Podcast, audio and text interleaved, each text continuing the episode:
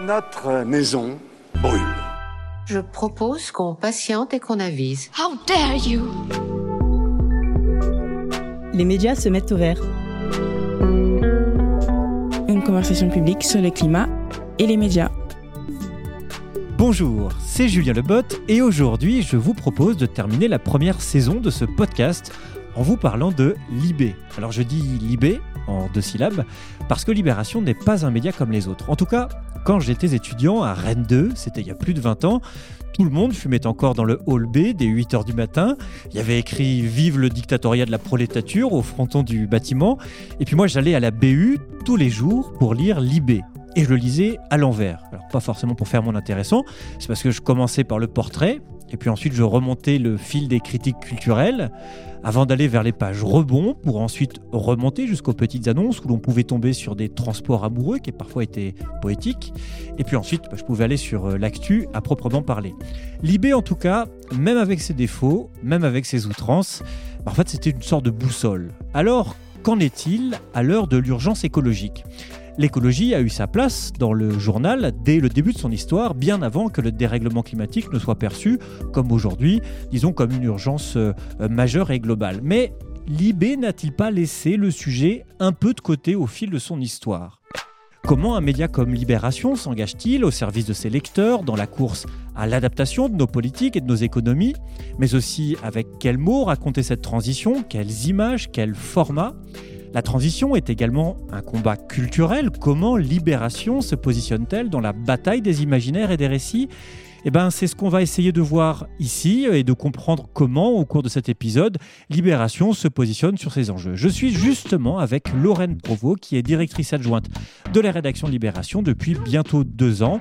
Bonsoir à toi. Bonsoir Julien, bonsoir tout le monde. Et bienvenue donc dans Les médias se mettent au vert, un podcast, mais surtout une conversation publique où l'on discute de la bascule écologique des journalistes et des médias. Les médias se mettent au vert, c'est un podcast qui est coproduit par samsa.fr qui accompagne les professionnels de l'information dans leur transformation numérique et leur transition climat et par Creatis qui accompagne les entrepreneurs engagés dans les médias et la culture partout en France et qui nous accueille ici à Paris dans le 11e arrondissement. Ce podcast est donc enregistré en public, les questions sont les bienvenues et je donnerai la parole à vous qui êtes là ce soir si vous le souhaitez. Je suis Julien Lebot, je suis donc responsable innovation chez samsa.fr, mais je suis aussi journaliste indépendant, auteur-réalisateur, formateur, et pour ce huitième numéro, je suis très heureux donc de t'accueillir pour parler de libération. Alors peut-être pour commencer, une question toute simple en préparant ce podcast. Je me suis promené sur le site, notamment du côté des numéros spéciaux qui évoquent les 50 ans de Libération ou de Libé.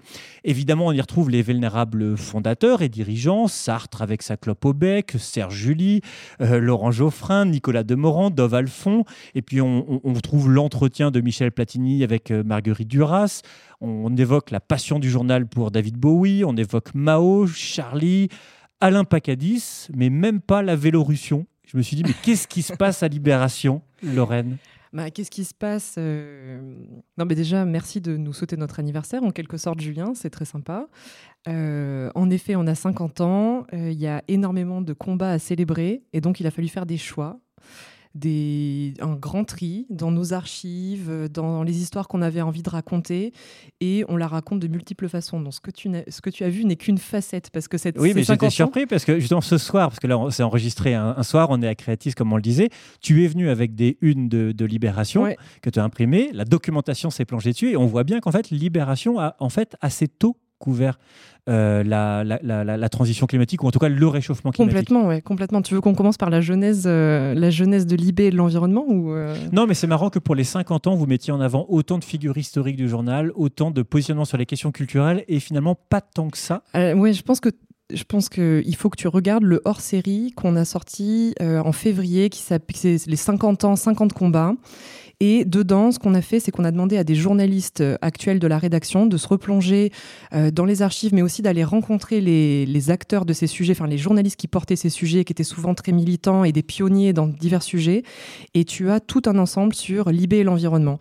Alors, tu as un grand récit sur euh, libération et le climat la question climatique, tu as les animaux parce que on a été pionnier, on a été pionnier là-dessus, et tu as la couverture du militantisme écologique. C'est vraiment une grosse partie de ce numéro-là. Donc, je ne sais pas quelles ont été tes sources, Julien, mais il y a le site internet. Ah, sur le site. Alors sur le site, on n'a pas encore fait atterrir ça parce que ce numéro, il est encore en kiosque. Donc, on fait une espèce de chronologie des médias où on essaie de, de laisser la primeur à ceux qui vont débourser quelques euros pour acheter ce hors-série. Euh, que je vous conseille toutes et tous. Et, euh, et en fait, les, ces articles-là, ces grands dossiers, on va les faire, on va les mettre sur le site à partir de septembre, dans une page, une page spéciale où on mettra beaucoup de choses euh, gratuitement et pour toutes et tous. Et donc, on va réunir ça par, par dossier. Donc, c'est normal que tu n'aies pas tout vu. En tout cas, en préparant l'émission, on s'est parlé un petit peu par téléphone et tu m'as dit, c'est vrai que peut-être que cet aspect de l'histoire de Libération était un peu sous, sous, sous, enfin, en tout cas, sous mise en valeur. Oui, je pense. Je pense. Est-ce que tu as cette sensation qu'effectivement, il y a une méconnaissance, ou en tout cas, euh, pendant un moment, euh, Libération s'est peut-être éloignée de cette euh, fibre historique, de cette sensibilité à la Vélorussion. À... Eh ben, je suis pas sûre qu'on se soit éloigné. Je pense qu'il y a toujours eu des journalistes qui ont porté le sujet en interne. En revanche, ce qui est sûr, c'est que on a eu du mal à Libération pendant un moment à parler de nous, un peu de timidité, puis de dire c'est pas nous, on s'en fiche de nous, de comment on travaille. Et aujourd'hui, on reconnecte un peu avec ça. Euh, les 50 ans, c'était une, euh, le fait d'avoir 50 ans, tu vois, tu fais une petite crise de cinquantaine, tu te poses, tu dézoomes, tu regardes un peu qui tu es, quels sont tes fondamentaux, quels sont les combats qui te portent. Et en fait, ça nous a tous servi cette année-là pour se dire, OK, euh, voici notre, notre ADN, c'est qu'est-ce que c'est à Libération, qu'est-ce que, qu'est-ce que, quels sont les combats qu'on a portés depuis 50 ans. Et en fait, on s'est rendu compte avec plaisir, mais aussi, bon, tu dis, ok, ça veut dire que c'était pas gagné, euh, que c'est toujours les mêmes combats. Donc, euh, ça veut dire que ça fait 50 ans qu'on écrit sur des, sur des sujets, qu'on alerte sur des sujets, et, euh, et, sur le climat tout particulièrement, en fait, ce qui est assez vertigineux, c'est qu'aujourd'hui, on chronique les catastrophes qu'on annonçait dans, dès les années 80. Donc euh, l'IB, c'est 1973. Là, on va pas dire qu'on parle de, de, climat ou de réchauffement climatique dès 1973, ça, ça serait faux. Euh, jusqu'aux années 80, c'est beaucoup de unes sur des catastrophes. Alors euh, tu disais, je suis revenu avec des unes, j'en ai trouvé l'île d'Ouessant sous une mare de, pétrole, des catastrophes comme les fuites les, les, Céveso en Italie, des, des, des grandes catastrophes en fait. Donc ça, ça va permettre de parler de de, de, de, de, de la thématique environnementale, mais toujours à travers. Au début, c'est via des catastrophes. Et en fait, on a retrouvé avec, euh, avec l'équipe la première une qui parle vraiment de climat, vraiment réchauffement climatique. C'est mars 1989. C'est un clin d'œil à Hergé. Déjà, il y a une maquette qui est assez sympa où ça s'appelle La Manchette. Donc, euh, pour les. désolé, c'est du jargon, mais pour euh, les non-journalistes, c'est le, le, gros titre de l'IB. Euh, la manchette, c'est Objectif Terre. L'accroche d'actualité, c'est euh, la, parution de plusieurs études et de, cris d'alarme de plusieurs scientifiques déjà en 1989 sur, euh, sur le réchauffement climatique. Sur, ils voient le dérèglement arriver. Et, et voilà, il y a un clin d'œil à Hergé, il y a la, la Terre en la Terre, bon, voilà. Sachant que la vision de la Terre est aussi pour le mouvement écologiste un symbole extrêmement fort depuis les années 70 et les premières images de la NASA. Donc voilà, donc la première une est raccord avec l'époque. Euh, et euh, donc ça c'est mars 89. Et euh, dans la foulée, en juin 89, ils font un hors-série euh, j'ai pas encore pu le consulter, euh, mais euh, j'ai demandé à l'équipe de, la doc si je pouvais mettre la main dessus. Sort un hors-série qui, qui s'appelle La Terre perd la boule. Alors là, je sors mes antisèches parce que je n'ai pas la prétention de me rappeler de l'édito par cœur. Mais ce qui est incroyable, c'est que dedans, comme je te disais, euh, tu as euh, tous les thèmes. En fait, tu as déjà tous les thèmes. Tout est déjà là, en fait. Mais c'est pas forcément une bonne nouvelle. Mais déjà en 89, on, on écrit Les bouleversements écologiques nés d'un réchauffement climatique global prévu pour les prochaines décennies vont sans aucun doute tournebouler le visage de la Terre. Migration, mutation industrielle et agricole, les meilleures recettes technologiques ne suffiront pas. Et à l'intérieur, tu as un scientifique qui s'appelle Jean-Marie Martin qui prédit déjà que le niveau des mers va monter d'un mètre en 2050. Donc voilà, moi, voilà, on, dit souvent, euh, on reproche souvent à une génération d'avoir fermé les yeux, d'avoir rien fait. Mais là, on peut se dire, ouais, en fait, on, l'avait, euh, on l'avait écrit, on l'a dit, redit, on l'a affiché en une. Je, t'ai amené euh, quelques unes de Libé sur de, des années 80 jusqu'à jusqu'aux années 2000, 2010 et plus récemment. Et en fait, on a avant les avant les, les grands sommets, avant tout ça, il y a déjà des, il y a déjà des unes sur le réchauffement climatique, sur la chaleur, sur, euh, sur les rapports des scientifiques. Il y a un aspect très Donc science. sur les alertes du monde scientifique. C'était eux voilà. les lanceurs Mm. d'alerte. hein. Et tu as aussi tout cet aspect euh, euh, avec les associations, avec les militants du climat, avec les ONG, lors des grands sommets. tu as vraiment cette- cet aspect.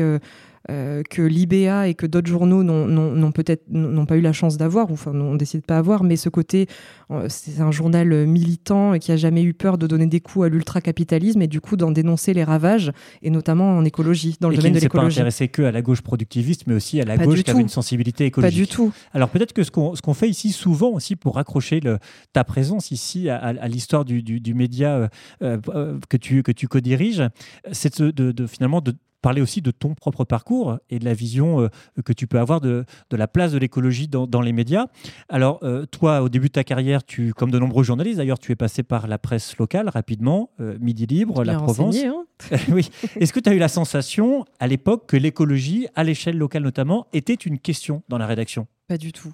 Non, vraiment pas du tout. Après, voilà, j'étais en local, donc euh, tu, traites, tu traites de sujets euh, locaux. Et en même temps, en Euh, 2023, on voit bien qu'en local, il y a plein de questions Je qui sont suis liées tout à à, fait d'accord avec toi, ça a bien changé. Mais donc, euh, non, je- je- je- j'ai traité. euh, si, je, pour le Midi Libre, je faisais euh, souvent les, euh, les brèves euh, planètes. Donc, euh, j'ai déjà dû traiter euh, de sujets climat. Mais bon, si tu veux, euh, je me rappelle de la rubrique Tauromachi, je me rappelle pas d'une rubrique environnement. Tu vois, c'est, donc, c'est assez parlant.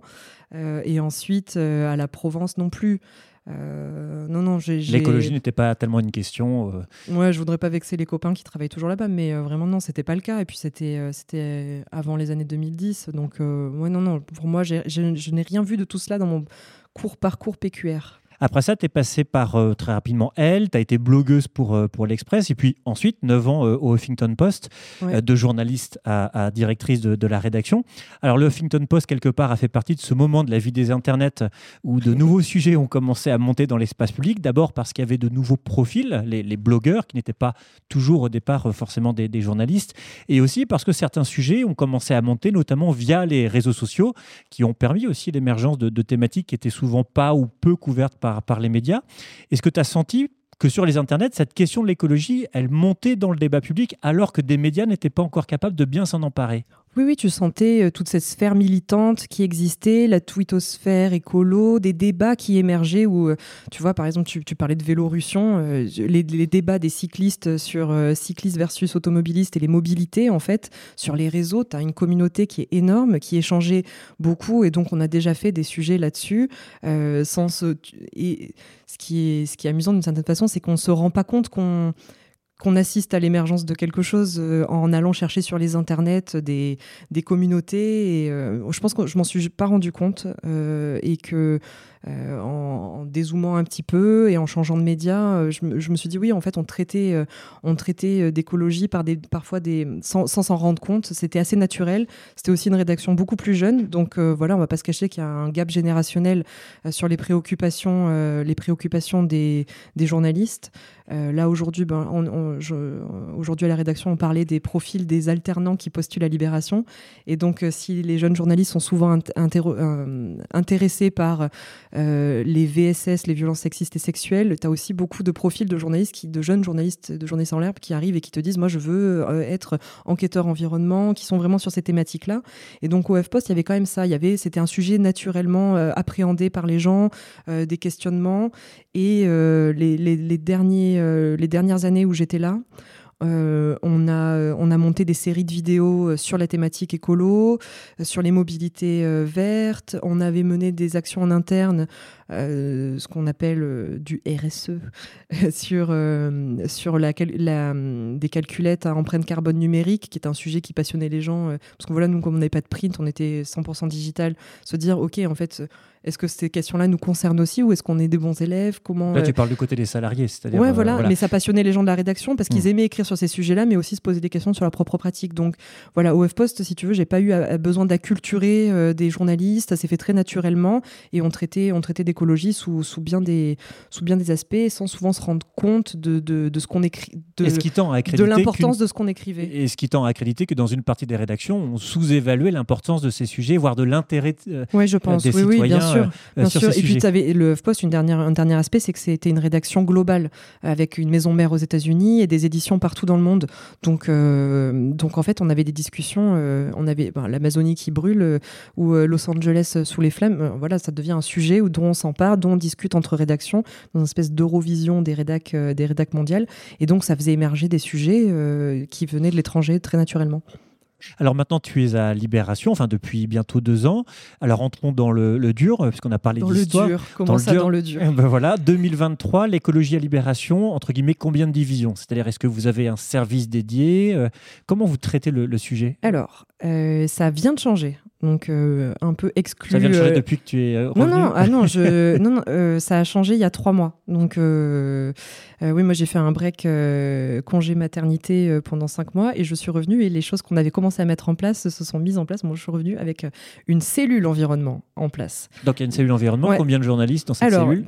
On a une chef de cellule qui s'appelle Anne-Laure Barré, qui était au JDD auparavant, qui traitait des questions de santé, mais qui a une grosse sensibilité écolo, sinon évidemment elle ne serait pas là, et euh, qui a euh, 4 à 5 journalistes. Je dis 4 à 5 parce que là, il y a eu un congé sans solde, un remplacement, enfin voilà, c'est mouvant, mais il y a ambition à ce que ça devienne, enfin voilà, que ça, que ça soit une équipe stabilisée à 4 ou 5 journalistes.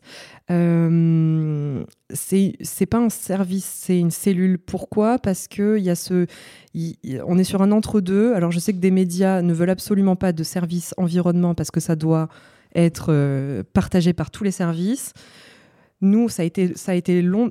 Il y a eu plusieurs. euh, je, je- ouais, je peux faire un historique des différentes euh, organisations qu'il y a eu à Libération, Mais mais surtout, tout a été une- testé. Mais surtout, pourquoi une cellule? Alors ça, c'est du, de du truc interne, hein, mais ça ressemble à un petit service, mais ça dépend quand même du, du service société où de base, beaucoup de rédacteurs euh, environnement étaient. Mais donc Anne-Laure, son, son, ses missions, si elle m'écoute, si elle écoute ce podcast, elle, elle, elle- rigolera. Mais ses missions, c'est euh, d'animer son équipe pour qu'on écrive plus, euh, qu'on vraiment traite les infos environnementales au quotidien. Donc là où certains médias produisent, on a regardé un peu le Guardian ou autre, c'est plutôt trois news environnement par jour. La Libération, on est à plus de 10 par jour. Donc il y a un côté, on couvre vraiment de manière plus exhaustive le climat. Euh, Avec des l'environnement. quantitatifs que vous êtes fixés Pas du tout. Non. Mais on a, on a regardé parce qu'on s'est dit, euh, OK, euh, ça envoie. Donc on a regardé les chiffres récemment, mais il n'y a pas d'objectif chiffré. Euh, donc il y a, cette, il y a cette, cette envie de d'écrire plus sur le sujet. Ensuite, il y, a une, il y a une envie de sortir des infos sur, sur l'environnement, des infos libées aussi sur, sur, sur l'environnement. Parce que voilà, on voit que c'est ça aussi qui, qui va aller chercher les gens.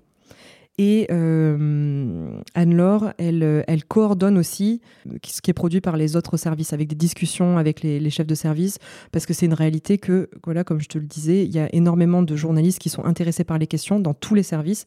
Et donc l'idée, c'est pas de leur dire non, non, les gars, vous n'écrivez plus sur l'environnement, mais de se dire, ok, il y a ça. Euh, comment est-ce qu'on travaille en bonne intelligence et si on a besoin de référents, de journalistes, euh, de se dire euh, ok c'est un tel qui fait ça, oui va parler à un tel, j'ai telle source, etc.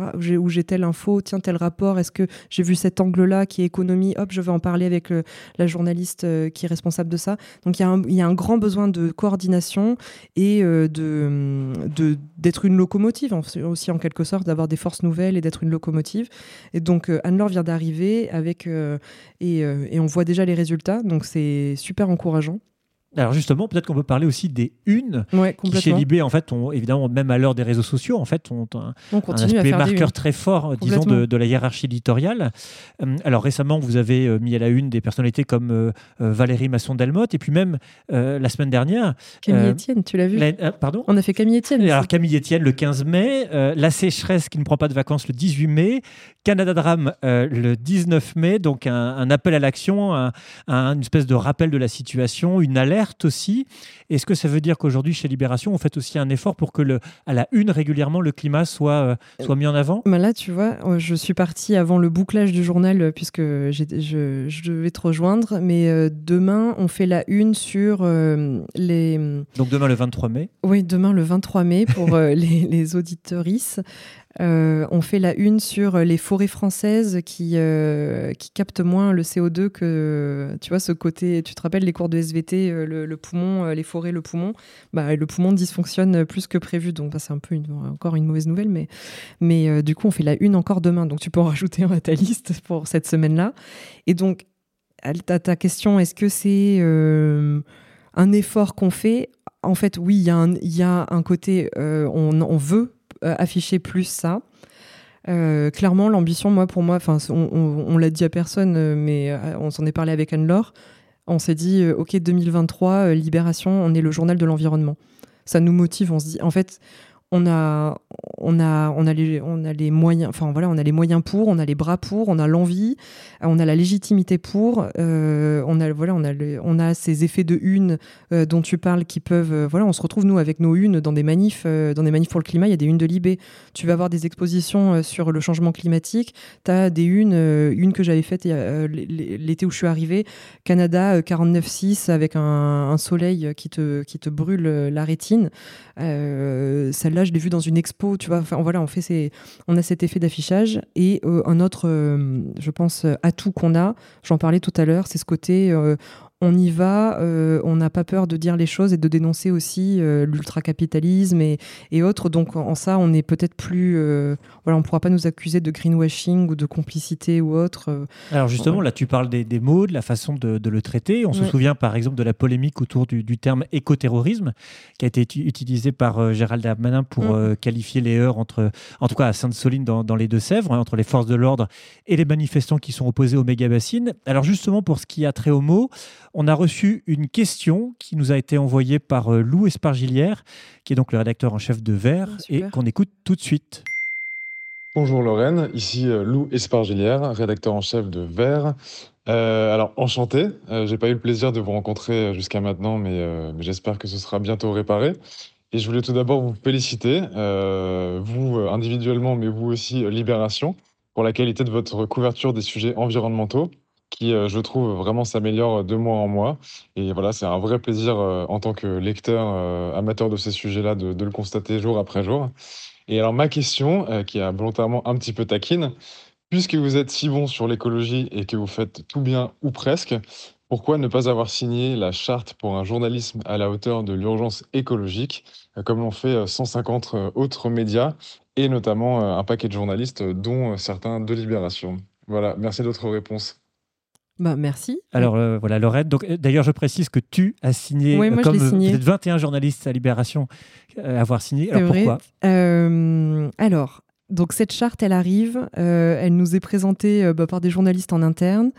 on se pose la question, on la reçoit, on la lit, on l'étudie, on en discute avec les journalistes en interne. Moi, je suis hyper emballée. Euh, je, je, je, crois que tu es co-auteur, toi. Oui, oui. Donc là, tu parles de septembre 2022, quand on, on prépare la sortie. Et donc, moi, je vois euh, Sophie Roland, je crois, avec qui euh, tu, que tu dois connaître.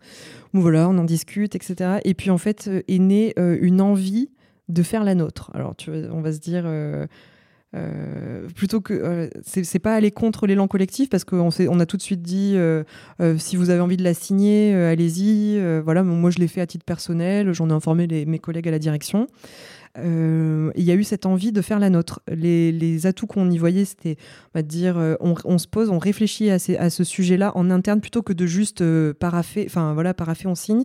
Ce, qui intéressait l'équipe, c'était le processus de, de, ce que vous avez fait en fait quand vous l'avez rédigé. Et je pense que tu montes en compétences, tu te poses des questions sur ton fonctionnement interne. C'est plus engageant, ça prend plus de temps, mais au final, on s'est dit peut-être naïvement hein, que qu'on gagnerait plus à faire ça. Et bilan des euh, courses et bilan des courses. Euh, là, moi, je suis, je suis revenue, comme je disais, euh, après une période off et ça n'a pas trop avancé. Donc, j'ai reposé la question en revenant parce que ça me tient à cœur. Et visiblement, il y a toujours cette envie de faire cette, cette charte Libé. Euh, mais se pose, moi, je me suis clairement posé la question, puisqu'on discute, c'est une discussion ouverte, hein, je te fais part de mes doutes et questionnements, parce qu'on apprend en marchant. Euh, est-ce qu'il faut rejoindre l'élan collectif? Parce que c'est ça que tu as envie d'encourager, hein, c'est pour ça que je l'ai signé. Euh, je, trouve ça, je trouve ça super qu'on y aille tous ensemble et qu'on se mette dans la même dynamique. Euh, voilà, j'ai pas la réponse, mais là, euh, quand je suis euh, partie de la rédac tout à l'heure, j'en parlais encore avec Olivier Monod, qui est un de nos journalistes, plutôt casquette science, mais qui est très féru d'environnement, et on se disait bon, on va se relancer ce groupe de travail, on va se mettre autour de la table. Donc il y a toujours cette ambition-là, mais peut-être que si tu me reparles dans deux mois, je te dis ok, on signe, on signe cette charte.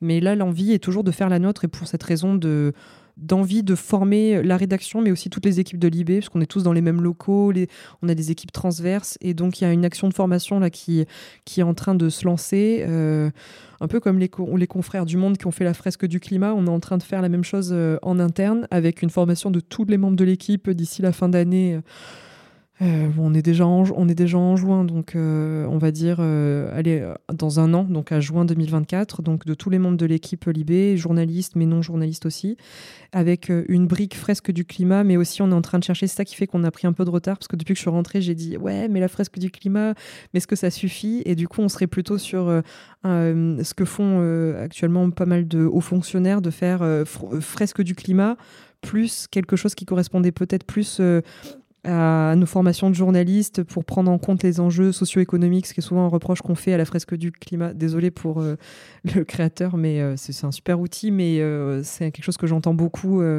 sur sur euh, mettre un peu sous, sous, sous, le tapis les, les enjeux socio-économiques. Enfin voilà, on... même si c'est pas son ambition, en fait. Pas du tout. C'est un outil juste pour euh, comprendre l'aspect systémique en fait du des voilà, c'est ça. Mais pour des peut-être pour des gens qui connaissent un peu plus, qui sont dans le milieu de la presse, on se pose la question de est-ce qu'est-ce qu'on fait en plus? Et donc on, on, a des discussions, on fait des tests sur euh, le, le, jeu de plateau Planète C et l'atelier d'automne aussi, le jeu de cartes. Enfin voilà pour rajouter une brique pour celles et ceux qui le souhaiteraient.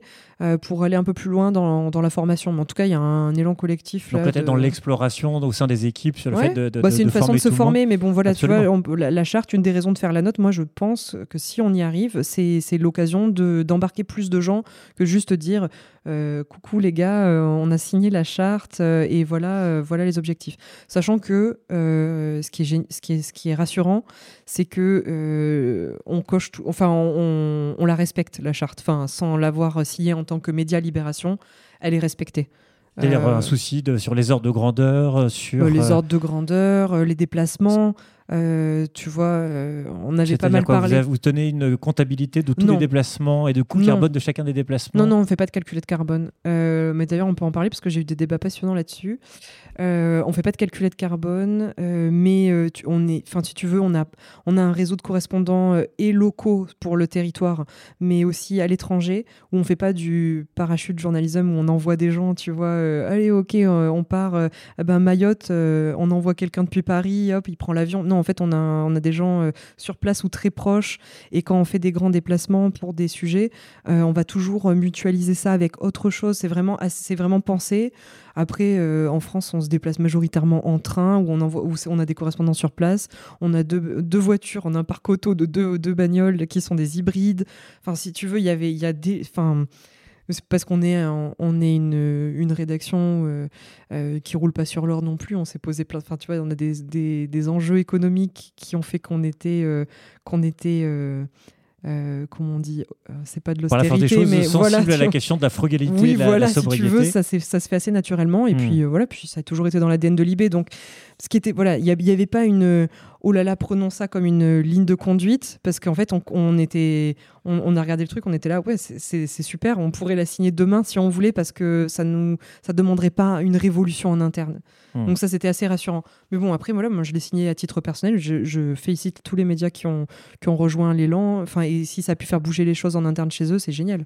En tout cas, pour revenir sur la question euh, éditoriale à proprement parler, un aspect fondamental et qui n'est pas toujours compris, en tout cas, euh, c'est le fait que le, euh, il y a un enjeu très très important qui est celui de la justice climatique. Et forcément, pour un média de gauche ou assimilé à des sensibilités de gauche comme Libération, évidemment, c'est essentiel. Alors, comment faites-vous pour continuer de démocratiser le fait que la question de la transition écologique, c'est une question sociale? Comment tu le démocratises euh, Est-ce que vous avez un effort de pédagogie particulier et comment vous faites d'ailleurs pour évaluer Dans les articles, tu veux dire Les articles, la euh, couverture, le, tous les formats que vous faites bah, Alors déjà, dans les articles, il y a un gros, gros effort de pédagogie. Euh, on a la chance d'avoir une équipe infographie data qui est géniale.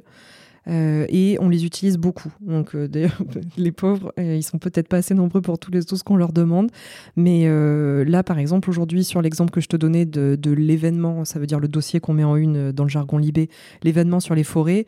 Alors, en fait, pour nous, c'est impensable de voilà, il fallait que l'info, y ait une infographie pour expliquer euh, euh, la captation de CO2 par les forêts ou de, pouvoir se rendre compte de l'ampleur des choses. Donc, en fait, on, va, il y a ça, il y a un effort de pédagogie dans le texte, dans la façon d'écrire, etc. Mais tu as aussi vraiment un côté euh, data montré, explicatif, qui est, important et qui est, qui est renforcé, que tu retrouves sur le print comme sur le, enfin, sur le journal papier, mais aussi sur le digital. Euh, Il y a un effort de, de on travaille beaucoup dessus avec euh, Anne-Laure Barré qui nous a rejoint et l'édition sur la, façon de titrer ces sujets pour qu'ils soient concernants. Euh, on se pose des questions aussi, euh, moi ça me tient à cœur, Libération, ben, tu disais que tu le lisais quand tu étais étudiant, moi aussi, et je lisais plus Libé que Le Monde parce que c'était pas chiant. C'est vrai que tu t'amuses en le lisant et quand je passais les concours des écoles et que tu dois ficher les journaux, et ben je fichais Libé, mais parce que c'était c'était euh, c'était pas fastidieux, c'était toujours euh, amusant et engageant, ça donnait envie. Et, euh, sur l'environnement, il y a un objectif qui est de comment est-ce qu'on écrit, comment est-ce qu'on fait des nouveaux récits. Je sais que la fiction se pose beaucoup la question. euh, euh, t- ben, on connaît Cyril Dion euh, sur euh, sa façon de, de, de vouloir embarquer les gens par euh, des nouveaux récits audiovisuels. Euh, mais il y a une vraie question à se poser sur euh, la presse écrite, euh, sur comment est-ce que tu parles d'environnement. Euh, Et même, on pourrait se poser la question, et c'est une question qu'on s'est posée en préparant l'émission. Ouais. Comment vous faites pour évaluer euh, le niveau de vos lecteurs, le niveau de connaissance, le niveau de, de, de, de on parle à tout le monde. hein. On parle à tout le monde. Il n'y a pas un côté. Oui, mais en fait, euh, on parle jamais à tout le monde en réalité. Euh, Dans les médias, il y a toujours une espèce de, cible où on Bah, essaie on de. essaie de. Enfin, moi, je, je dis tout le temps ça. euh, je dis, euh, faut que ma mère elle comprenne. Je, je- tout le temps, euh, je vais voir les journalistes et je leur dis tout le temps. Donc, ce que tu veux dire, c'est que même si ça fait longtemps que vous êtes positionné sur ces enjeux-là, vous continuez d'avoir ça veut- une. bah, une t'as une exigence, faut- t'as une exigence de, de, renouvellement, d'angle. Par exemple, tu vois, la- le, le réchauffement climatique, la biodiversité, est, on est, on est bon là-dessus depuis très longtemps. Mais il y a énormément de sujets euh, qui sont passionnants pour un grand public qui commencerait à, s'intéresser à, la- question et qui sont aussi des sujets qui sont sous-exploités, même au sein des militants écolos. Je vais te prendre l'exemple des sols. Euh, là, avec la sécheresse, on en a beaucoup parlé, mais les nappes phréatiques, euh, bah là, sur la captation de CO2 par, les forêts, c'est quand même pointu. Donc, même des, militants écolos de la première heure ou des lecteurs de Libé des années euh, 80, je pense qu'ils n'ont pas tout lu là-dessus. Donc, Donc, euh, sur le fond, vous tu trouves, en sorte. en de- fait, tu as toujours cette, cette envie d'aller chercher des angles nouveaux, parce que ça, c'est notre métier et c'est ce qui, c'est une exigence journalistique euh, quotidienne. Euh, et, mais il faut que quelqu'un qui débarque puisse, le, puisse le lire autant que quelqu'un qui nous lit tous les jours. Donc sur le fond, hyper accessibilité. Et sur la forme, sur le ton, tu disais qu'il y avait ce côté un peu cool. ça, Donc c'est ça, a- c'est il y a inventé, Climax, je tu vois, qui est en train de développer Ouais. une- un certain ton autour de, de l'éco-joyeuseté, de, de, de la transition. Il y a Socialter, il y a Bon Pote aussi, euh, Oui, qui a une certaine façon de se, se positionner. C'est quoi la marque de fabrique de Libé dans, dans sa titraille, ses mots sur cette, euh, cette transition? Comment tu l'as là, c'est work in progress. hein. C'est euh, déjà, euh, par exemple, la semaine dernière, on a banni euh, le fait qu'on met le mot clé au rapport dès qu'on parle d'un rapport environnemental, parce qu'en fait, finalement, bah voilà, bien sûr, on attend libération sur l'analyse de grands rapports et de d'actualités comme ceci. On a des journalistes qui sont excellents pour les décrypter, les analyser et apporter vraiment une belle valeur ajoutée. En revanche, on se rend compte que quand on écrit au rapport, ça intéresse peut-être moins les gens. Donc euh, on a dit, ok, on arrête d'écrire au rapport dès qu'on fait un rapport qui était un jeu de mots qui venait d'une rubrique de Libé. Souvent, il y a des héritages comme ça, culturels, et en fait, tu te les trimbales pendant des... tu sais même plus pourquoi on écrit ça. Donc euh, voilà, on essaie de renouveler, d'être sur de la titraille toujours... euh, euh, J'aime pas le côté toujours drôle parce que sur ces sujets-là, on peut pas être marrant tous les jours, c'est pas vrai. Mais si Et on peut temps, on l'être, peut pas on- être catastrophiste tous les jours. non, c'est sinon, ça, c'est ça. Et, et tu parles de catastrophisme, et c'est une vraie question qu'on a en interne. Et on voit que c'est pour tous les médias, hein, c'est pas que Libé, c'est qu'une des causes de désabonnement des gens aux médias, c'est qui ça les déprime. C'est news anxiety, c'est euh, c'est c'est on- voilà pour pour l'écologie, euh, la solastalgie, voilà, on connaît tout ça l'anxiété liée à la oui, fois au- l'anxiété liée euh, à l'information. Et en fait, quand tu lis et que tu t'intéresses à l'environnement, c'est dur d'avoir des bonnes nouvelles. Donc en fait, euh, même les journalistes qui travaillent dans ce service, moi je leur demande tout le temps, ça va? Tu vas bien Parce que, bah, comme beaucoup d'autres services de, dans, un quotidien euh, comme Libération, on traite de sujets difficiles, euh, mais euh, l'éco-anxiété et le, fait d'être le nez plongé là-dedans toute la journée, c'est un vrai truc. Donc on pense aussi à nos lecteurs sur euh, comment est-ce que tu, euh, quand tu annonces une catastrophe, tu essaies quand même de, de- de trouver quelque chose, d'avoir des angles. Alors on... euh, voilà, on, fait du journalisme de solution depuis des années. On a un libé des solutions euh, chaque année, un moment dédié à ça. Mais par exemple, euh, sur le journalisme de solution, l'an dernier, on a lancé une grande série de reportages à l'international avec nos correspondants et nos pigistes, des photographes locaux et des, journalistes locaux. On est allé voir en fait les, pays où on pense que c'est les plus mauvais élèves ou qui sont le plus dans la mouise côté catastrophe environnementale. Et on est allé chercher à chaque fois euh, euh, un projet, euh, quelque chose qui, qui, qui fait bouger les lignes. Ça s'appelle Piste verte. On en est à. Il fait bouger les lignes localement. Oui, localement, à l'échelle locale. Donc c'est du journalisme de solution dans des. Mais dans- du point de vue de l'adaptation, c'est problématique parce qu'on pourrait aussi te dire le problème, c'est que les solutions ne sont pas toujours à la hauteur d'un enjeu qui est global et donc même Ah, si on a une solution sympa par exemple pour euh, euh, sortir ou améliorer l'accès à l'eau dans une zone qui est en difficulté, si les grands pollueurs, les grandes puissances Ah oui, non, économiques clair. continuent de fonctionner Alors, de la pas même les manière, petits ça ne changera rien. C'est pas les petits gestes. Et dans le journalisme de solution, tu, tu te dois, si tu fais du bon journalisme de solution, d'aussi dire les limites des projets. Tu dois. euh, on, a, pas mal travaillé dessus avec Sophie Roland, dont je parlais, euh, je parlais tout à l'heure, puisqu'elle a coécrit la charte euh, avec vous. Euh, en fait, tu te dois de donner les limites euh, et de, de- de- de- d'essayer de, montrer ce qui est exportable ailleurs. Mais, euh, euh, ça veut pas dire que tu dis euh, tout est rose, génial, on va sauver. euh, euh, la pollution des rivières parce que ce- on a inventé un, bateau qui dépollue. C'est pas ça l'idée. Mais donc euh, on essaie, on, voilà, on est obligé de chroniquer les choses qui vont qui vont mal, mais aussi d'apporter aussi euh, euh, voilà, de chercher des choses euh, qui, qui peuvent donner un peu d'espoir et qui peuvent, qui peuvent être des modèles d'adaptation. Et, et voilà, tout. J'espère avoir répondu à, à tes questions. Alors l'écologie, c'est de la politique, c'est de l'économie, Ouais. c'est de l'énergie, c'est de l'international évidemment, mais la culture aussi évidemment a, a son rôle à jouer, notamment pour changer ou faire évoluer les, les imaginaires. Alors Libération a organisé au Centre Pompidou, c'était en décembre 2022, trois jours de débats et d'échanges sur le thème de la transition écologique. C'était quelle culture pour quel futur, avec des questions comme les journalistes se doivent de faire les- les- le récit incarné de la question climat, avec des enjeux autour de la décentralisation de l'art, c'est-à-dire euh, comment on fabrique de la sobriété euh, énergétique sans renoncer à la démocratisation culturelle. À l'heure où nous parlons, d'ailleurs, il y a le Festival de Cannes qui est tout sauf euh, sobre et qui pourtant est un événement important d'ailleurs pour, pour Libération.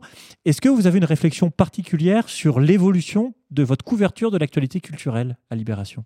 Hmm, tu me poses une colle un peu. Mais euh, oui, oui, on réfléchit tout le temps à ce qu'en fait, quand tu fais un quotidien, tu es obligé de te poser des questions tous les jours. Mais tu es obligé aussi de dézoomer un petit peu, de te poser. Donc là, le Festival de Cannes, c'est pas un moment où on se pose parce que tout le service culture euh, et euh, travail. en fait, on est le seul média qui chronique tous les films du Festival de Cannes. Mais vraiment tout, la section officielle, tout, le certain regard, tout. Donc là, c'est pas le moment où ils vont se poser des, des- des grandes questions structurelles. Mais dans les œuvres qu'on met en avant, par exemple, c'est des choix éditoriaux. Euh, hier, le coup de cœur, euh, l'ouverture euh, du, du Cahier Cannes et le coup de cœur de Didier Perron, le, chef du service culture, c'est un film qui se passe dans la forêt amazonienne, qui, qui apporte, enfin, qui a un nouveau récit sur l'écologie d'une certaine façon. Donc, ils vont être, je pense qu'ils sont plus sensibles, plus sensibles à, ces thématiques-là, mais comme l'est le cinéma ou comme les sont les producteurs de, de contenu culturel. Mais le rôle de critique, et là, ça fera peut-être plaisir à Olivier Lam, euh, le, qui chronique la musique chez nous, mais aussi bien d'autres sujets. Souvent, il me dit que le rôle de critique, c'est euh, de faire prendre conscience eux-mêmes aux créateurs de contenu euh, de, de, ce qu'ils font et que le, quand tu crées une œuvre, tu t'en rends pas compte de ce que tu es en train de faire. Et donc, le critique est doit donner la, la clé de lecture. Et je pense que pour beaucoup d'œuvres, euh, tous, ces, tous ces cinéastes ou créateurs d'art euh, euh, divers et variés euh, qui traitent d'environnement et qui, de ces questions-là, c'est peut-être en lisant les critiques de Libé qu'ils se rendront compte qu'ils ont fait une œuvre révolutionnairement écologique. D'ailleurs, c'est marrant parce que le journaliste Didier Perron, dont tu parlais, Ouais.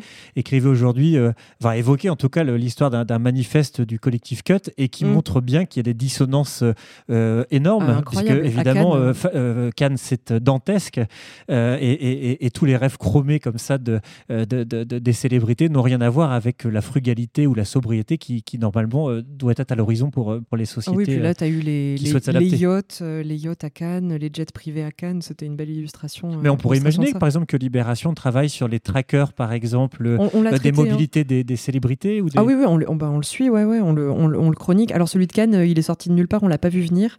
Euh, autant on avait, on, avait anticipé le- les actions des colleuses euh, sur, euh, sur les violences sexistes et sexuelles dans, dans le cinéma, on les a suivis, etc. Sur les trackers, oui, complètement, on a fait le sujet, mais on l'a découvert en même temps que tous les médias quand, quand ils ont commencé à afficher les yachts et les, et les, bilans carbone de ces gros bateaux sur la croisette. Alors, on a parlé des, des mots, on a parlé de, de- de la culture et des différents euh, secteurs. En termes d'image, Libération, c'est aussi un service photo, une Mm. iconographie, euh, euh, et pas seulement sur, euh, sur les unes. Est-ce qu'il y a un credo aussi sur la mise en image de la transition chez, chez Libération? Comment est-ce qu'on fait pour la rendre désirable? Est-ce que vous travaillez sur cet aspect-là? C'est, on est obligé de, de travailler dessus parce que, comme tu disais, le poids de la une à Libération, il est très très important. Donc, euh, quand on doit faire des unes euh, sécheresse, quand on doit faire des unes sur euh, les forêts qui vont pas bien, etc., comment tu, tu tournes vite en rond. Euh, quand en été 2022, euh, ben, comme beaucoup de médias, on a été percuté par euh, ben, la violence euh, de, tous ces sujets et on a dû faire énormément de unes sur, sur le sujet. Il fallait se renouveler. Euh, donc, euh, tu te retrouves à regarder, enfin, vraiment à avoir des grosses discussions euh, sur euh, comment, euh, comment on va illustrer ça, euh, comment ne pas faire quelque chose de gaguesque parce que c'est pas drôle, mais en même temps, c'est l'été. Enfin, comment ne pas commettre d'impair? Il y a eu un. Les, journalistes en interne sont très conscientisés, au service photo très conscientisés, mais on a, a fait une boulette, une fois, ou une boulette, j'exagère, mais euh, on a eu une photo euh, sur un article parmi les dizaines et dizaines qu'on a fait tout au long de euh, l'été 2022.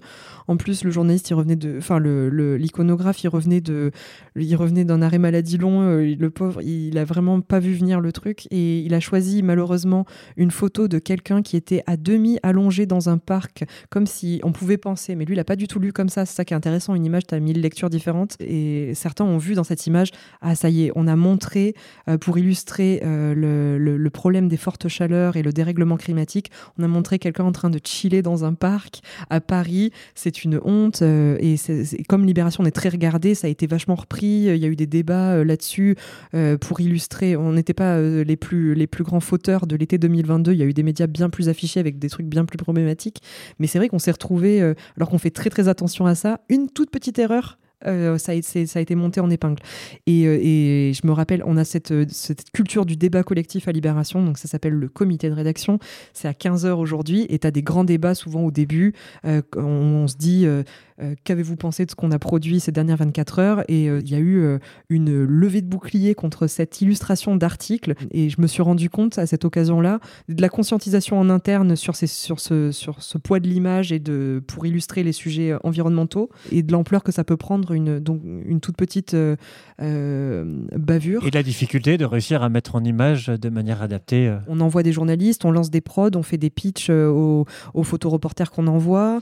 Euh, sur la, la- on s'est beaucoup posé la question avec Tass Rimbaud, euh, qui à l'Icono et qui traite des sujets internationaux, quand on commandait les sujets euh, dont je te parlais, piste verte sur les reportages à l'international, euh, de comment tu montres, vu qu'on était sur des choses positives, mais tu montres quand même des endroits qui sont pas au top. hein. donc, comment tu montres que ça est en train de bouger? Comment tu montres que ça va mieux comment tu traites ça? Est-ce que tu fais de la post pro Enfin, c'est- vraiment challengeant, mais on se pose ces questions tout le temps sur chaque sujet.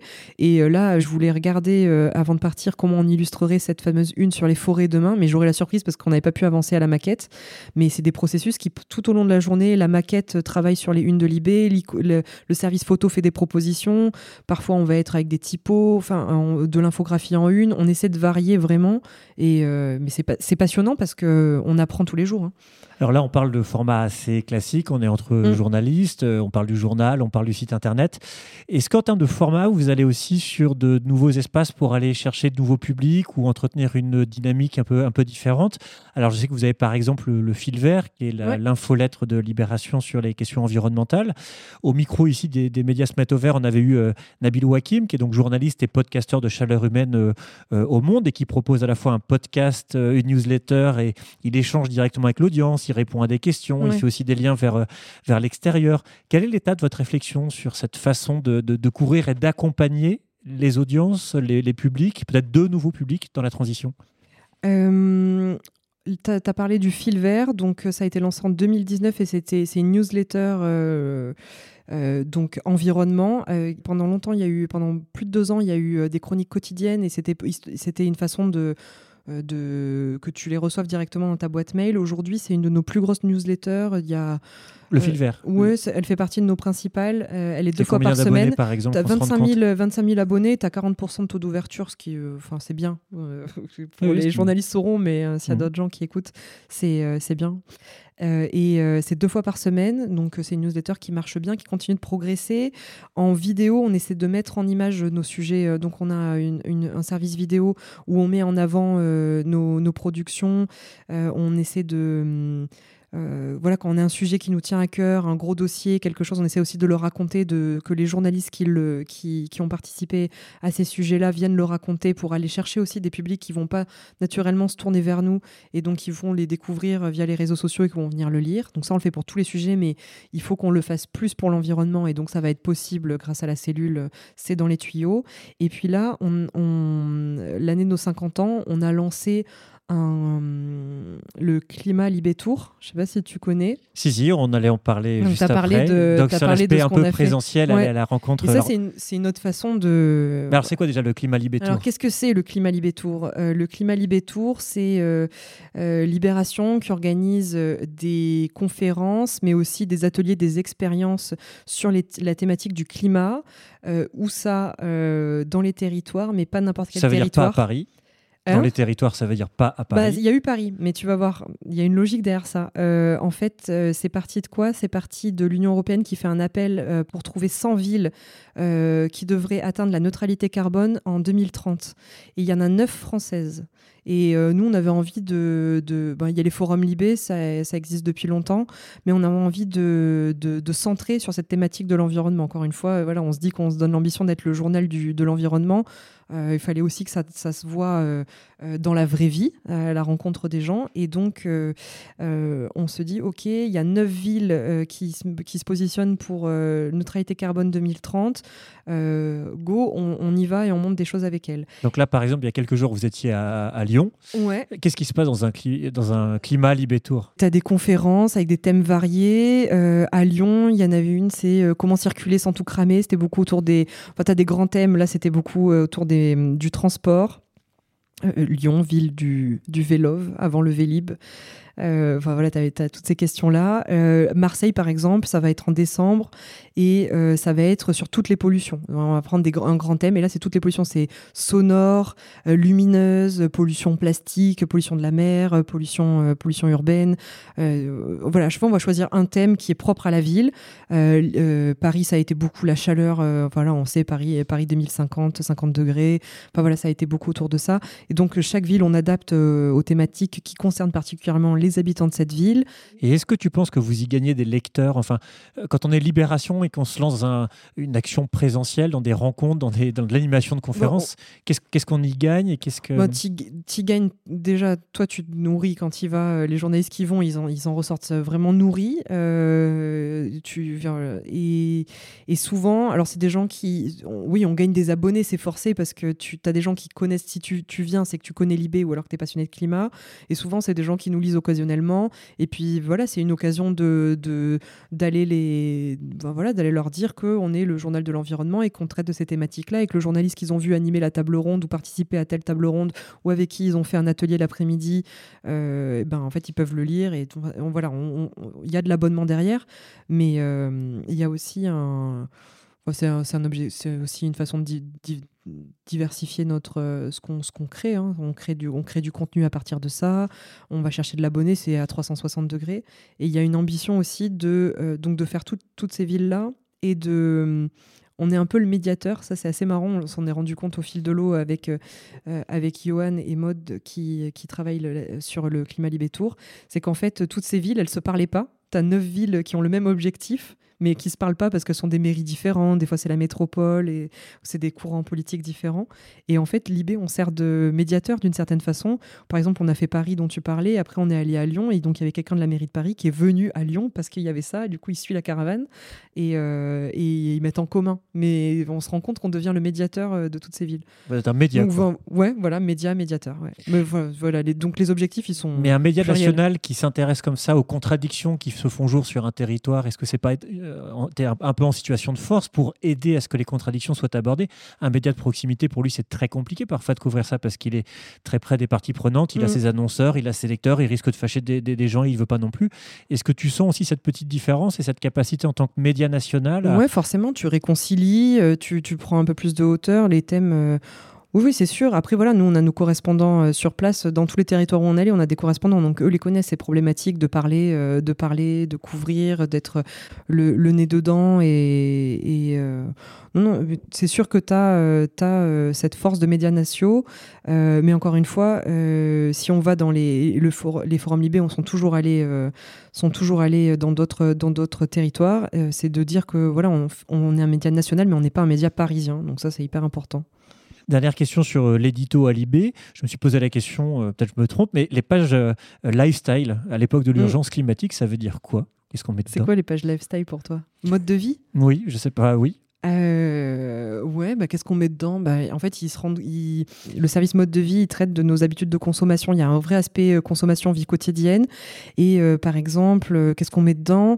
Dans les sujets dont on parle beaucoup avec l'équipe, la fast fashion par exemple, le, tu vois, l'ouverture du pop-up store Chine, je sais pas comment on prononce, excusez-moi s'il y a des puristes, mais je le vois plutôt écrit, Shine, euh, à Paris. Bah, tu vois, c'était un sujet dont on avait parlé, euh, enfin voilà, on avait parlé des, ravages que fait cette, euh, cette, cette enseigne de fast fashion et on a refait un reportage à l'ouverture. Voilà, ça, ça peut être dans les pages lifestyle, mode de vie, mode, et ça parle d'environnement. Donc vraiment, ça, ça irrigue tout le journal. Et même ces pages-là où tu peux penser que c'est que c'est déconnant, parce que tu avais l'a priori que ça c'était une euh, une dissonance. Euh, oui, ça fait partie des, des questions qu'on peut se poser. Alors justement, puisque tu parles de dissonance, peut-être qu'on peut ramener ça un petit peu sur l'articulation entre la vie personnelle et, et la vie professionnelle. Tu l'as, abordé un petit peu. Euh, si on parle un peu d'éco-anxiété, tu parlais des audiences. Est-ce que toi, par exemple, en tant que journaliste, en tant que jeune maman, est-ce que tu penses être frappé par une forme de, de crainte de l'évolution de, de l'habitabilité de la Terre? Ouais, totalement. Je sais pas s'il y a d'autres gens dans la salle qui sont concernés, mais ouais, ouais, moi ça m'angoisse énormément. Euh, mais beaucoup de choses m'angoissent. hein. C'est le journalisme, ça te met le nez euh, face à plein de problèmes. Depuis, Et est-ce que tu as l'impression, du coup, euh, en tant que directrice adjointe de la rédaction, que vous essayez de proposer des, des articles ou des contenus au sens large qui accompagnent ou qui aident à, à- à traduire ça par des, des, des actions, des, stratégies d'adaptation qui, qui, qui aident à avancer, en fait? Ouais, je pense qu'on on l'a, euh, on l'a peut-être pas assez. C'est un vrai axe de travail. Tu vois, on parlait euh, de, de, de se poser des questions sur les formats, mais clairement, il faut qu'on arrive à à, continuer de, de- de parler et de pas dégoûter les gens qui veulent juste fermer les. Enfin voilà, c'est facile de fermer les yeux. Donc il y a vraiment ce côté. Euh, on proposait des choses, mais après, j'ai pas envie qu'on tombe sur les petits gestes. Il y a aussi un effet, effet de bord à ça, où on fait reposer euh, la responsabilité individuelle. Et euh, si on, je te fais des articles dans les pages mode de vie dont tu parlais sur comment réparer son jean, en fait, bah, ça cache. c'est- prendre ça par le, petit bout de la lorgnette. Donc, ça peut exister, mais il faut pas que ça soit que ça. Mais on se pose, on se pose plein de questions tout le temps. Là, par exemple, tu parlais des unes qu'on a fait, Camille Etienne, euh, Masson Delmotte.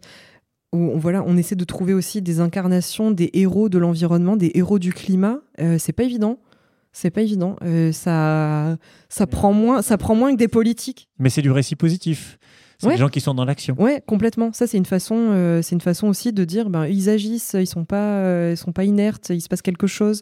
Ou, euh, tu vois, ben, la paléonto, euh, la paléoclimatologue euh, qui quitte le GIEC, qui parle beaucoup plus librement, c'est, passionnant. Et, ça, on le, voilà, on, fait la une.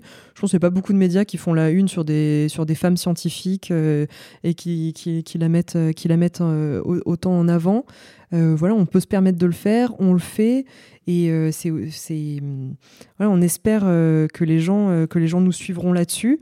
Euh, ça va se faire, mais c'est du travail, et je pense qu'il faut, aussi que les lecteurs, euh, les lecteurs, euh, se- je pense qu'à force, ça va, ça, va, ça va marcher. Mais par exemple, Camille Etienne, quand on l'a publié, on s'attendait à ce que ça casse Internet. J'exagère un peu, mais il voilà, pour nous, on, met une figure, pour moi, populaire, qui l'interview est géniale. Et, euh, et en fait, on voit que ça, que ça a pris, mais en longue traîne, pas tout de suite. Donc, euh, enfin, il y a un, Alors c'est marrant que tu dis ça, ça me fait penser à une question qui nous a été Ah bah, envoyée par, euh, par WhatsApp. Je te propose qu'on l'écoute tout de suite. Bonjour Lorraine Provost, je suis Noélie Coudurier, journaliste indépendante sur l'environnement et le climat euh, notamment. On est tous euh, et toutes d'accord pour dire que le challenge actuel, en fait, c'est pas tant d'avoir de l'information, mais plutôt de savoir quelle est la, bonne information. Alors chez Libération, je sais que vous avez proposé euh, tout un tas de, choses ces dernières années. Je pense notamment à des entretiens pleine page que vous avez accordés à des climatologues et des militants, à une une sur euh, la disparition des insectes, à une semaine verte que vous avez menée en 2019, au climat Libé Tour euh, qui a euh, parcouru les villes de, de Bordeaux et de Lyon. Vous vous êtes même doté d'une charte en interne. Et pourtant, ça pêche. Euh, on voit bien que les citoyens se détournent de l'actualité, qu'il y a une défiance qui s'installe vis-à-vis des médias et de la science. Donc ma question serait la suivante. D'après vous, qu'est-ce qu'il manque aujourd'hui aux médias pour que la recette prenne en fait et que la mobilisation devienne massive, euh, tant du côté des pouvoirs publics que des entreprises et des citoyens, sachant entre parenthèses que euh, tous ne sont pas concernés euh, au même niveau. Voilà, merci beaucoup. c'est une super question parce que c'est celle qu'on se pose tous les jours. hein. Et donc même en mettant Camille Etienne à la, à la une, ça suffit Bah, pas. J'adorerais avoir la réponse, mais je pense que comme les militants du climat, euh, comme, comme beaucoup euh, de gens qui, qui ont à cœur de, de, de populariser ce sujet, d'aller chercher les gens euh, dessus, euh, voilà, ça se fera pas un jour. Euh, il faut prendre, moi je prends le, je prends le sujet sous tous les angles possibles. Voilà, c'est effet d'affichage, martelage, des, créer des héros, des nouvelles formes de récits, arroser sur du physique avec des on va voir on va rencontrer les gens chez eux on balance sur avec de la vidéo on va chercher des nouveaux formats je pense pas qu'il y ait une recette miracle on parlait des titres on parlait de la du côté un peu sexy accrocheur euh, qu'il faut qu'on aille chercher je pense qu'il faut tout activer activer tous les leviers et euh, faut, y aller hein. faut en une euh, on faut, qu'on on a cette force de, de pouvoir faire des unes que aucun média ne peut faire là, je crois que ça fait un petit moment qu'on n'en a pas fait une un peu choc ou un peu qui pourra faire date sur l'environnement. Mais tu vois, aujourd'hui, on a reçu le prix de la meilleure de de une de l'année pour un dessin de Coco euh, sur l'IVG aux États-Unis euh, par le par le média Stratégie. Super fier euh, qu'on ait reçu ce prix. L'an prochain, j'adorerais que ça soit une sur l'environnement.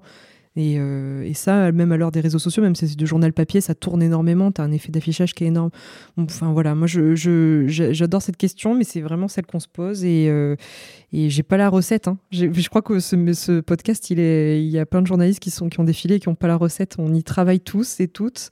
C'est important et, euh, euh, on fait tout, on va tout faire pour que, ça, prenne, mais euh, on, est en train de, créer le truc. Mais on le, depuis les années 80, c'est ça ça qui est incroyable. Mais là, on, on, a remis des forces pour et tu vois que ça marche. Tout à l'heure, je te disais voilà, qu'on produisait plus de contenu, qu'on essayait de sortir des infos, qu'on titrait différemment. Et en trois mois, on a doublé l'audience qu'on a sur les la thématique environnement. Et sur les abonnés, les gens qui s'abonnent pour euh, sur cette, qui viennent par cette thématique-là, on a plus que doublé également. Donc, euh, j'ai l'impression que les efforts euh, récents euh, paient vraiment. Donc, c'est ça, c'est encourageant. En tout cas, il y a un intérêt du. du- Bah, du forcément, mais après, voilà, le truc, c'est que euh, euh, les gens euh, viennent plus lire quand, euh, quand, ça, quand la, fra- la, les- la France crame. Euh, ou quand il fait, tu vois, euh, la semaine dernière, je, faisais l'édito sur euh, la une qu'on a fait sur la sécheresse, sur la carte de la sécheresse, mais en fait, il faisait, il faisait moche sur toute la France, il pleuvait partout, donc en fait, on voit vraiment un, un- un- c'est, voilà, nous on a des stats en temps réel, on peut le voir. Les gens, c'est super dur de leur parler de réchauffement climatique, de sécheresse, quand ils flottent, c'est normal. Et, et en fait... Euh... C'est tout le problème de la différence entre le bah météo et, le climat. Mais oui, c'est ça. Et, et donc, euh, de, nous, on s'est dit, ok, mais même s'ils flottent partout, on fait une une là-dessus. Et le début de mon édito, c'est ça, c'est vous allez nous prendre pour des tarés, on, parle de, on vous parle de ça, de sécheresse, alors qu'en fait, vous êtes euh, les pieds, les pieds dans l'eau. Et on a la géographe Magali Reguezza qui faisait sa chronique, qui chronique pour nous euh, toutes les semaines, et qui, qui faisait sa chronique là-dessus, justement. Et, et, voilà, il faut, faut, faut pas relâcher, même, tu as raison, météo-climat, l'absurdité de la confusion qui existe encore. Mais mais voilà, il faut qu'on faut, faut, y aller même quand ça s'impose pas euh, par une grosse actualité, comme ça a été le cas pendant l'été 2022. Et en même temps, on se rappellera sans doute de cet été 2022 où tous les médias ont été percutés par la violence euh, du, changement climatique, peut-être comme un moment qui nous a fait basculer et accélérer euh, les, mutations. Et tu vois, ce service, cette cellule, cette cellule environnement, je pense que si elle est là, ouais, l'été 2022, on s'est retrouvé à devoir chroniquer euh, tellement de, tellement de catastrophes, voilà, ça, aura permis euh, euh, peut-être l'accélération la, sur cette cellule.